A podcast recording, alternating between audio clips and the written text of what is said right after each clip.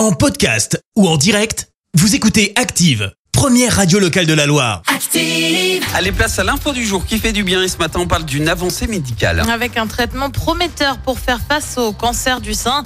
Il faut dire qu'une femme sur huit présente un risque de développer un cancer du sein en France. Plus de 50 000 cas sont diagnostiqués chaque année. Des scientifiques américains de l'université UCLA ont développé un traitement qui permettrait de réduire le risque de récidive de 25%. Des résultats suite à un essai mené sur 5000 personnes à travers 20 pays et sur plusieurs années. Une avancée alors qu'entre un tiers et la moitié des femmes voient leur cancer récidiver dans les 10 à 15 ans suivant le premier traitement.